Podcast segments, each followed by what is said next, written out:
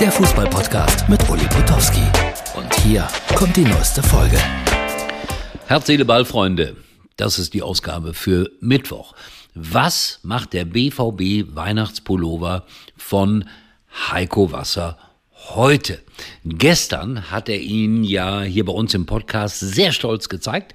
Für 49,95 überall erhältlich, 100% Acryl. Ich bin mir relativ sicher, heute hat er den Wut entbrannt in die Ecke geschmissen. Der BVB nur 1 zu 1 gegen Mainz 05. Es ist jetzt Dienstagabend 22.35 Uhr. Heftige Diskussionen in Dortmund. Ich weiß noch nicht, äh, was die Trainer, was die Spieler, was Herr Watz gesagt. Vielleicht sagen die auch heute Abend ganz, ganz wenig. Wahrscheinlich wird das so sein.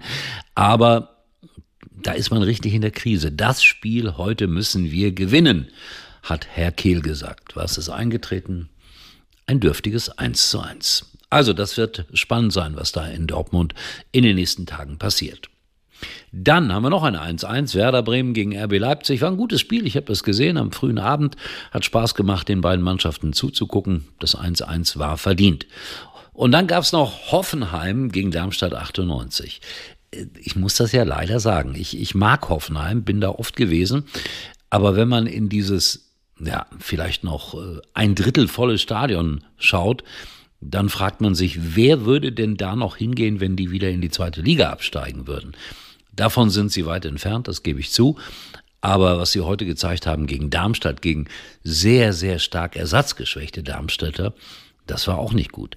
Dreimal geführt, am Ende 3 zu 3. Erfolg für Darmstadt 98.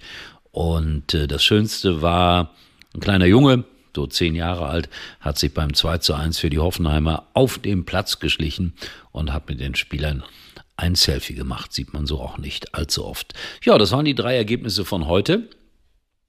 Leverkusen und Bayern so weit weg von Dortmund, also Dortmund und Meisterschaft, da redet ja eh keiner mehr drüber. Dass die Leipziger heute Punkte gelassen haben in Bremen, war auch nicht unbedingt zu erwarten. Also spitzt sich alles zu auf einen Zweikampf da oben in der Fußball-Bundesliga zwischen Bayern und Leverkusen. Die Bayern am Mittwoch in Wolfsburg. Bin gespannt, wie das laufen wird. Leverkusen zu Hause gegen Bochum.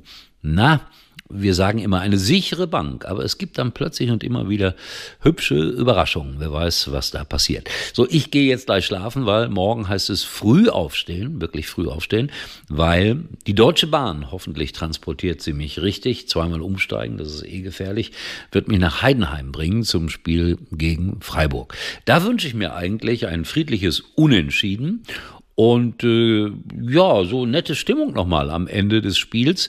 Könnte mir vorstellen, dass beide Trainer launig in die Weihnachtszeit gehen werden und ich würde sie gerne dahin begleiten.